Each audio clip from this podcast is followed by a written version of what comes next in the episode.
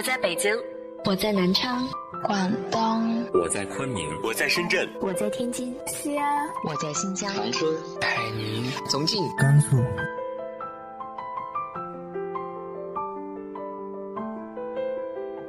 这里是 FM 幺八零八四，昨天的你的现在的未来，我是主播背着吉他的蝙蝠女侠。无论你在哪儿，这里都有我的温暖等你。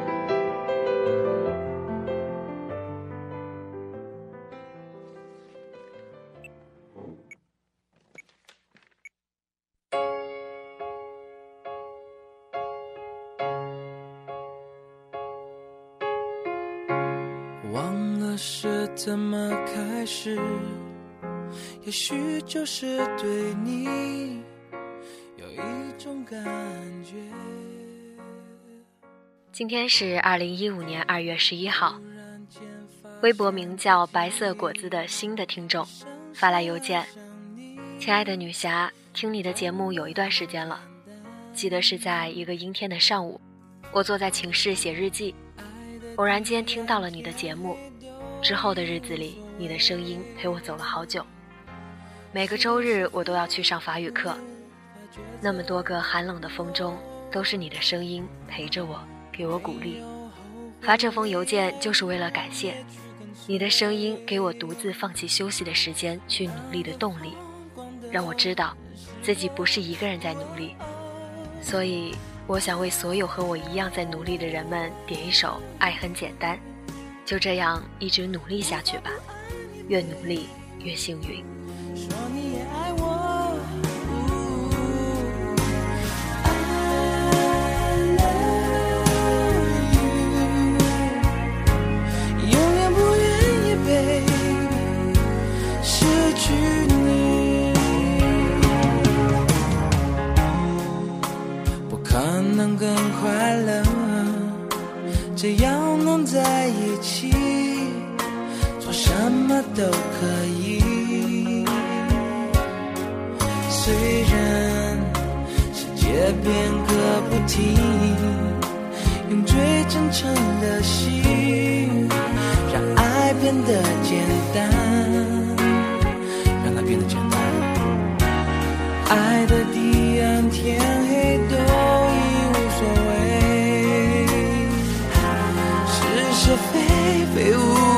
无法抉择，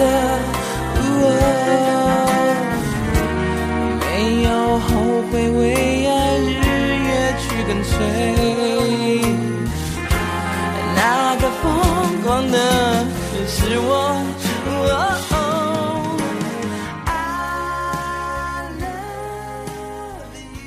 特别喜欢他的最后一句话：越努力越幸运。希望收听节目的每一个你都可以坚持下去。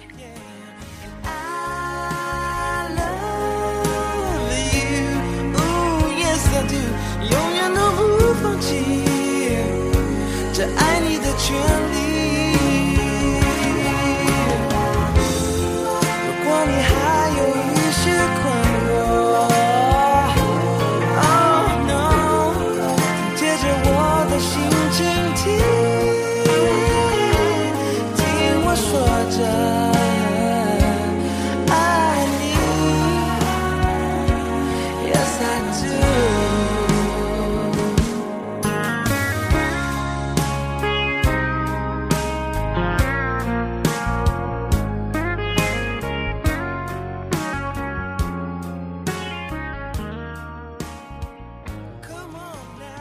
今天要和大家分享的文章来自于王厚厚的。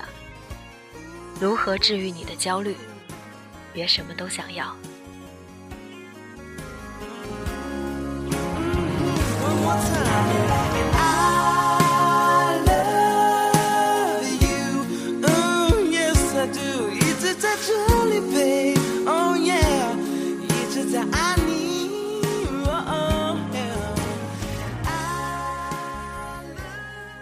我在学校里有个非常尊敬的朋友，是个姑娘，而这个姑娘估计也看不到我这篇日志，因为她基本从来不上社交网站，她有的时候在豆瓣儿看看英剧，这大概也就是她大部分的网络活动了。剩下的时间她都在学习。她爱学习，学习好。姑娘是我们学校历史系的，GPA 比美国学霸都高。我以前在电视台实习的时候，请她翻译过一段古诗词的节目。姑娘翻译的古诗词信达雅，读起来唇齿留香。我们制片人都说，从来没有见过这么专业的翻译。我笑一笑说：“这不奇怪，这个姑娘就是这块料。”我之所以尊敬她，是因为她自己明白自己要什么，然后她就不在乎别的了。所以他从来都泰然自若，除了赶考试的时候，不见他焦虑。他不想挣大钱，不想跟别人争，只想好好研究历史，以后在象牙塔里过和书本打交道的日子。前段时间有个学妹问我，中国人都不喜欢出头的人。如果一个人有点成就，别人就会在背后说三道四，那你怎么办？我说，那你就别在乎啊，要不然你就活在别人眼光里，小心谨慎；要不然你就别在乎，不然得多焦虑啊。我不是说让你不要在乎别人怎么说，而是知道你自己要什么，剩下的就别要了，做好一个选择，坚持这个选择。最近在豆瓣上看见一篇文章，叫《我为什么讨厌心灵鸡汤》。文中举了一个这样的例子：一个大学生问于丹：“我和我女朋友，我们毕业留在北京，我们俩真没什么钱，我买不起房子，就租一个房子住着。我们的朋友挺多，老叫我们出去吃饭，后来我们就不好意思去了，老吃人家的饭，我俩没钱请人家吃饭。我在北京的薪水很低。”在北京，我真是一无所有。你说我现在该如何是好？于丹答：第一，你有多少同学想要留京没有留下，可是你留下了，你在北京有了一份正式的工作。第二，你有了一个能与你相濡以沫的女朋友。第三，那么多人请你吃饭，说明你人缘挺好，有着一堆朋友。你拥有这么多。凭什么说你一无所有呢？大学生说：“你这么一说，我突然间还觉得自己挺高兴的。”说完，于丹似乎对他的回答挺满意，露出会心一笑。我们如果不加以思考，便会像这位大学生一样，满心欢喜的全盘接受于丹的答案，因为他的答案看起来似乎有理有据。但如果你仔细思考，便会发现问题所在。大学生阐述自己的问题，诸如买不起房、没钱请人吃饭、薪水低，实际上问的是物质上的一无所有。他寻求的是怎样解决这个问题，而于丹巧妙地绕过了他这个问题，采取诡辩的方式答别人的问题，答的全部都是精神上的东西。这个大学生没有得到他想要的答案，居然还觉得他回答的挺好。这说明，当一个人情绪失落之时，往往更容易被人牵着鼻子走，而忘记了自己最初要的东西。对于一些感性的人群，尤为如是。一个本来逻辑不清的人，如果总是采取这样的方式来看待问题，只会让他的逻辑越来越不清楚。这时，问题仍然没有解决，烦恼依旧在。这是为什么？当一个人在看完鸡汤文之后，感觉浑身解气，而过一段时间后又感到烦恼起来，因为当他们打完一针鸡汤后，他们还是得面对真真实实的问题。他们不是宗教信徒，不可能永远活在鸡汤的世界中。一个人如果在某职场刚开始的时候用这样的态度来对待每一件事情，耽误的可能只是一年两年；如果一直持续下去，耽误的。将会是一辈子。是的，你还年轻，想要的太多了。我觉得这说的很对。这就是为什么你到处看各种鸡汤文还有烦恼的原因，因为烦恼没有从根本上解决。如何从根本上解决问题呢？就是一句话：你别什么都想要。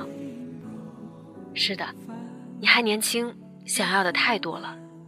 大房子、豪车、游泳池，出国留学，炒股挣钱，帅哥男友，美女女友。最后，你还怕得到了以后不快乐？的确，你的朋友们似乎都得到的比你多，然后他们还可能在你面前炫耀两句，弄得你特别心痒痒。你是多想成为一个成功人士啊，出头给那些瞧不起你的人看看。可是你有没有想过，你为什么要去做一个成功人士？你为什么要去跟他们比？你自己想要的是什么？如果你想奋斗，把别人挤出去，那就不要想着还想要平凡生活，那就别在乎别人在背后说你。有人会问我，你这么多年在国外不孤独吗？我说孤独啊，但是我觉得孤独没什么不好的。就像我先前提到的那位姑娘，你若是问她，你这么努力。但是以后当个教授编个书又辛苦又没钱，不痛苦吗？然后他一定会说，辛苦啊，没钱啊。但我觉得这没什么不好的。如果有人问你，你这么努力，也许在此中失去了纯情，失去了朋友，失去了很多自由，不痛苦吗？然后你说，我的确失去了纯情，失去了朋友，失去了自由，但是。这没什么不好的，那就算你赢了。我们从小就被比来比去，导致到了独立的时候，这个习惯还深深扎根在身上。我记得我第一次给我妈发我男朋友的照片时候，她非常怀疑的问我，他是不是特别聪明？我说不是。然后她问我，他真的就这么高吗？我说是啊，怎么了？他继续问我，说他毕业了以后有工作吗？我说他没有，他从来没实习过，也完全不知道自己要干嘛。他可能是显得有些不思进取，但我没觉得不思进取是件不好的事儿。我自己努力，不代表得要求他努力。然后我妈就沉默了，毕竟从一个中国家长的角度来看，他完全不优秀，也不帅。然后我妈就不能理解，然后我就跟她说，我很喜欢他，我们在一起挺开心的。然后我妈问，那他是不是跟你聊特别有深度的话题呢？我说，我和我同学聊深度话题不和他聊，每天都聊学术问题，多烦呀。我妈又沉默了。我说，妈。你想让我跟一个高的、聪明帅哥在一起，是觉得我会幸福？我知道，但是我不用那样就可以很幸福，这不是挺好的吗？虽然后来他毕业了，我们没在一起了，但是我现在回头看，还是觉得那真的是一段很幸福的时光。我们还聊天儿，聊天的时候还没有过深度话题。但是，就是很开心。我要的是这种感觉，而不是达到某种标准。也许让你真正快乐的，并不是爬到金字塔的顶端，而是知道你并不想爬到顶端。也许让你快乐的是知道你就想到顶端，于是你不会回头看。当你自己对自己有了个明确目标之后。你就不用在乎别人的标准了，他们在你身后，甚至是你耳边说什么都无所谓了。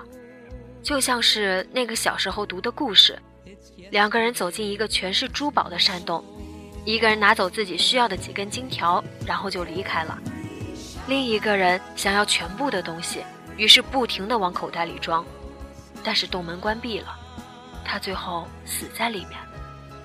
你说谁更快乐呢？但是如果有一个人，他就是喜欢满手珠宝的感觉，于是他选择和珠宝在一起，被埋葬在山洞里，那么他也是快乐的。